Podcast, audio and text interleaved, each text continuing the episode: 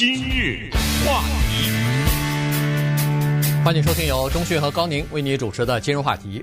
在美国啊，这个暑假的时候呢，呃，有一个传统，就是高中生啊，尤其是这个高中高三、高四的这些学生和大学生呢，他们有夏季打零工的这个传统啊。呃，最早的时候我在中国刚来美国的时候，觉得哎呦，美国的这个暑假真是好啊。五月份就开始放假，一直到八月底，有的学校九月份开学，三个半月，有的时候甚至呃对三个半月左右哈，有的学校可能四个月呢，怎么这么好啊？在中国大陆好像一个月七七月底放假，九月一号就开学了，所以觉得特别好。再一了解呢，哦，原来人家这么安排是有道理的，是让一些人呢叫做呃半工半读或者勤工俭学吧，就是在暑假的时候，一些大学生去赚钱去。呃，不管是去海滩或者是游泳池当这个救生员啊，或者到餐馆里边去打餐馆啊，还是呃到什么餐厅里头去呃做外卖啊等等，反正赚了钱以后呢，当第二年就是他们在开学以后的，要么就是交部分学费，要么就是呃为自己的生活费筹筹一点资金啊，基本上都是。这样的华人家庭一般都是父母亲给钱嘛，所以 呃不 也不是也我我我说实话，呃，大家在华人餐厅里看到那些有时候年轻的那些小孩子什么的，也是学生啊，对不对？而且我觉得还不只是暑假呀，很多人在没有暑假时候也打工啊，也有。他就是说下了课以后就利用业余时间、周末什么的打工，尤其是大学生的话，那很多。大学生又在校园的时候，在校园里的工作啊，或者外面找些工作，是的，也是的，不一定非得是暑假呀。对，好了，那为什么说到这个问题呢？接下来就是我们今天要讲的一个主题。在这种情况之下，因为疫情的关系啊，这些夏季的工作突然就没有了，消失了。你比如说夏令营的这个，你去做辅导员去带一帮孩子去八个星期或者六个星期的这个夏令营的东西。马上取消了，现在没有了。谁还办夏令营啊？现在呃不能办啊，怕这个疫情的影响。家长也不放心啊，让孩子去夏令营去感染了这个疫情怎么办呢？这也没有了。海滩海滩都封闭了，关闭了，哪还有工作呀？游泳池也是一样啊，你可能就不需要这么多人了。呃，再加上有一些餐馆什么的。关闭的话，那你打餐馆的机会也就越来越少了。人家平常靠这个生活的那些成年人还来不及呢，还顾不了呢，呃，还裁减时间呢。所以呢，你的工作就减少了，或者是干脆就没有了。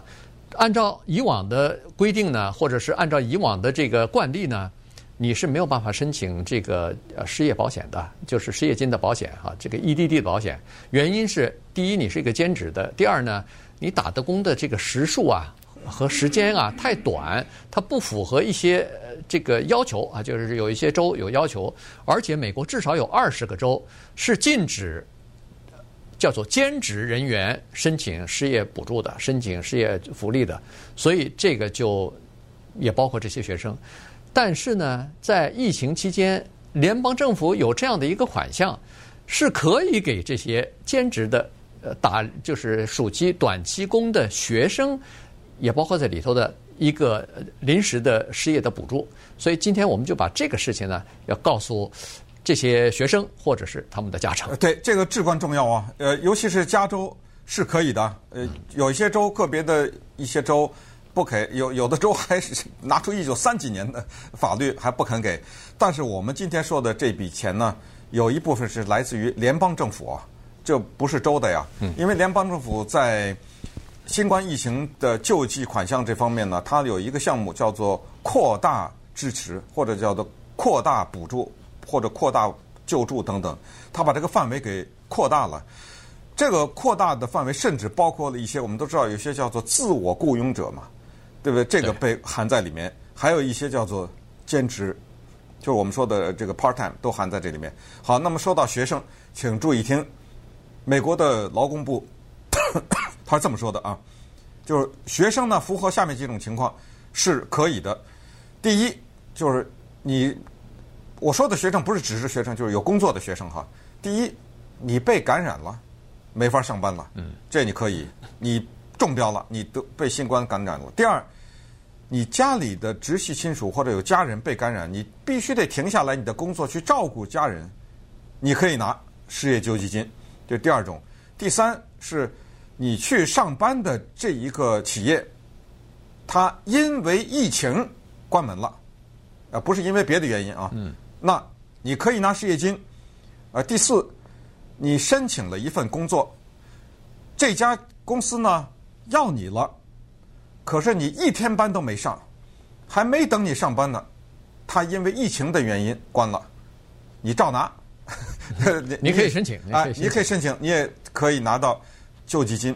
所以这个大家知道，但是这是联邦政府说的。那下到州呢，情况就有一点小麻烦，因为各个州呢对这个情况的规定不太一样，而且有一些州呢，它在关于所谓救济款项这个规定，在它的网站上也好，在它发出通知上呢有误导之嫌，就是你读它的那个文字，你误以为学生。不行，嗯，所以其实是可以。那么在接下来给大家讲一些详细的情况的情况，先告诉大家一个，就是有一个建议，就是不管行不行，先申请再说，你知道吗？哎，这就是建议，你顶多就拿不到嘛，嗯，对不对？先申请再说。对，呃，现在呢，州政府呃不是联邦政府是说我们有这笔款项，但是呢，他也强调了我们不发这笔钱。是由州来管理这笔钱以及发放这笔钱的，所以呢，每个人都需要向各自的州去申请。刚才说过了，每个州情况不一样，有的州可能申请非常困难，甚至都不给你；有的州呢，就相对来说宽松一点。我相信加州是属于比较宽松的那一个州之一哈，因为我们加州呃钱多嘛，反正可以发。呃，所以呢，这个你可以去呃去申请去哈。还有一个情况呢，就是说，呃，好像各个州啊，他都不愿意让人知道有这么一笔钱在那儿，所以他没有公开的任何的一个什么广告啊，什么告诉你说我们有这个了啊，大家来申请。他不是，你必须要到他那个州的劳工局的网页上头仔细的去看，你才能明白哦，原来我们也包括在里头啊，所以。你想，一般的人谁会去到这个劳工局的那个官方网站上去看去啊？于是呢，今天我们就告诉你，呃，有这个款项，而且呢，再不申请的话，可能就过期了，所以还得赶快申请呢。呃，对。不过说到过期，也有一点很重要啊，一个资讯就是政府告诉我们，我们大家都知道，不是有一个什么每个礼拜六百块钱啊？啊，对。什么这个不是到七月底就没了吗？当然，现在国会在讨论看要不要再给。呃，这里要告诉大家，就是这笔钱就是给学生的失业救济金是可以倒着算的，可以往回补的。比如说，呃，你就说就说七月吧，呃，我申请七月份，可是这笔钱人家从是几月？四月还是五月就四月份开始？对啊，他在你要在七月份申请，如果政府认为你合格的话，他把五四月到五月全补给你。就是倒着补给你，嗯，你就会猛的一下拿到好几千块钱，猛一下拿到很多，因为这笔钱的金额是非常大的。是这样的，首先，对于一个失业的学生或者连一天工作都没有的这个学生来说呢，你的每个礼拜六百块钱，我一分钱都不少你。如果你合资格的话啊，那这就可以倒着往前算。然后呢，每个周他还有一个每个礼拜的失业补贴。这个就不知道了啊，这个多多少少，这个这个要看你的，你你如果一天班都没上，那就没有啊，你就拿每个月每个星期拿六百块钱，六百对，那也很好了。对，但如果你上班的话，你个报酬多少不一样嘛？但是它有一个差不多平均是一百九十块钱，所以你六百加一百九，这是快八百了。对，对不对？一一个星期啊，一个礼拜啊，那四四四八三千二啊，对不对？这个这个钱不少啊，一个月不给你，之前的那两个月就六七千呢，对不对？所以这个是这么一个情况。当然，接下来你可能会问了，我这班我一天都没上，我怎么能够拿到这些？我怎么证明呢？哎，这个里面有些技术的问题。那接下来呢，就告诉大家，在申请的时候要注意些什么，要提供什么资料，呃，然后。就是在网站上申请的时候，在填写的时候，还有一些具体的注意事项。今日话题，欢迎您继续收听由中讯和高宁为您主持的今日话题。今天跟大家讲的呢是学生啊，在暑期的这些呃临时的短时间的这种工作，如果你因为疫情的关系呃没有办法按原计划进行的话啊，哪怕是减少了时间。都可以申请救济啊，这个救济不是一般的 EDD 的那个失业救济金，因为那个失业救济金呢，一般来说是公司他付的那个失业保险从那个里头领取的哈。但是你这个是临时工，你基本上没有这个事情。可是联邦政府因为疫情的关系呢，把这些人也考虑在里边了，所以他设了一个专门的基金。刚才说过了，在这方面呢，宣传力度不大啊，基本上全美国五十五、五十五十个州吧。四十五个州基本上没有提这些事情，所以你并不知道。有三个州缅因缅因州，呃，我们加州还有一个阿拉斯加州，在劳工局的网站上曾经简单的提了一句，说是兼职的这些学生啊，工作也是可以申请的。那么，在这方面最严格的是明尼苏达州。明尼苏达州引用了一九三九年的他们州的一个法律，是说申请失业救济的人不包括学生啊，这是明确规定的。所以呢，现在在明尼苏达州，你也得不到这个，就是即使联邦政府有拨款，他也不发给学生。其中有一些人，他就具体的情况就是这样：有一个叫做 Water，呃，Cortina 啊，十七岁的一个高中生，他家里头的情情况比较辛苦一点。他是一个全职的高中生嘛，上学。我们的学生一般上学回到家做做功课，弄得很晚，很辛苦。他是这样子，上完学以后还要打半天工呢。他去到那个洗车行里头去帮人家洗车去，他是平常是 part time 兼职洗车，到了暑假寒假那就是 full time 全职的洗车。那么他现在洗车场关了，所以呢，他的就出现一些问题啊。那么他想要申请这个，呃，结果被驳回哈，他不能申请。好在他又找到另外一份暑期的工作，所以他说他自己还蛮幸运的。但是有很多像他这样的孩子。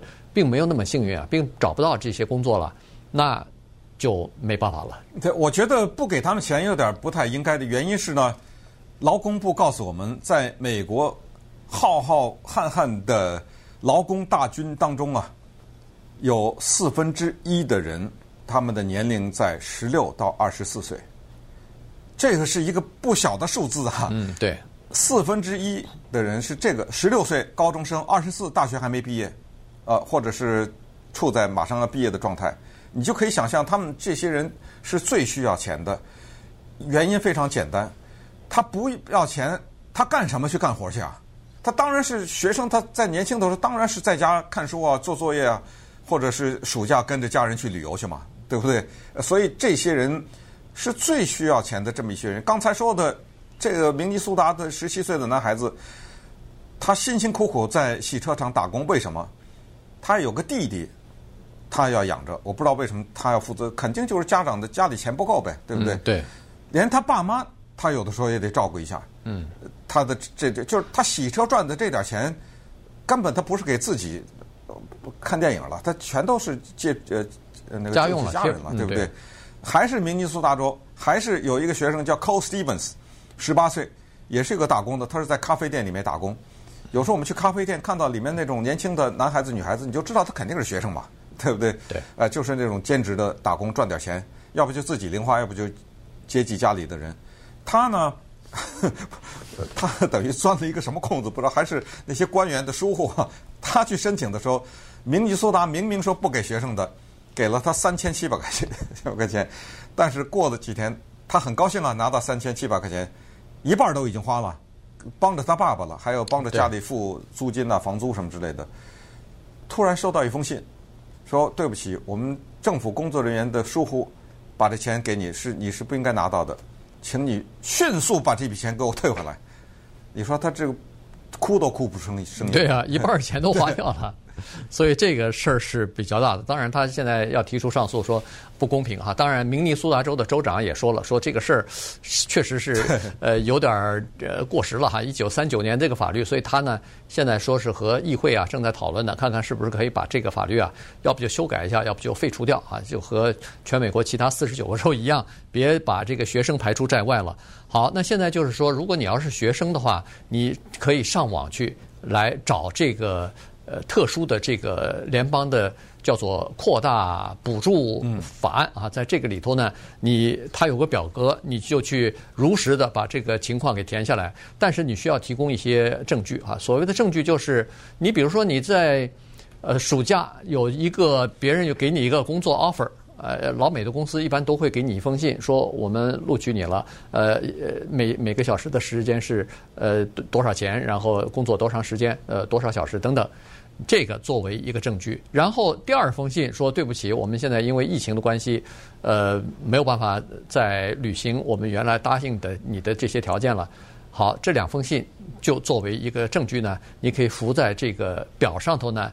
呃，提供给这个很多人他没有信，都是口头的，嗯，所以专家就告诉他们说，你向你的雇主要这两封信，他们一定会配合你，对，因为对他没有损失啊，对，对不对？哎，他们也愿意帮助你，他们愿意帮助你，你一定要要这两封信，一封是聘用你的信，一封是特别要强调啊，叫因为疫情不聘用了，因为别的原因不行啊，对不对？哎，对，因为疫情我们这家公司关了。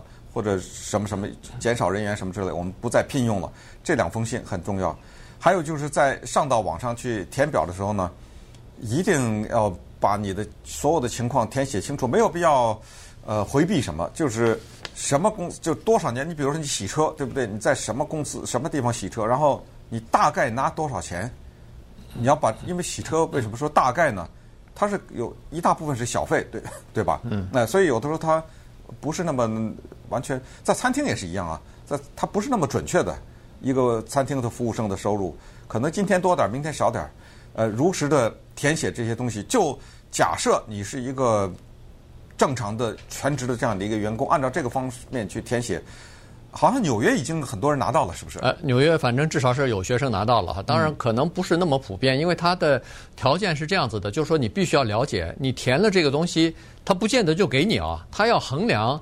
你填了再说呀，管他呢。你填了再说，就是说你要了解的，就是他，你要他要衡量的，就是你的这个情况是不是因为叫做疫情的直接影响。他必须要说，你说整体的大环境不好啊，呃，我是在一个百货公司工作，这这百货公司现在生意不好了，关门了。对不起，这个很可能你是拿不到的，因为它不是直接的经，就是。呃，这个疫情所造成的影响，所以各个州它的衡量条件不一样。但是中信那句话说的对，反正管他三七二十一，管他先三七二十一，先填了再说，有枣没枣，打一竿子再说啊。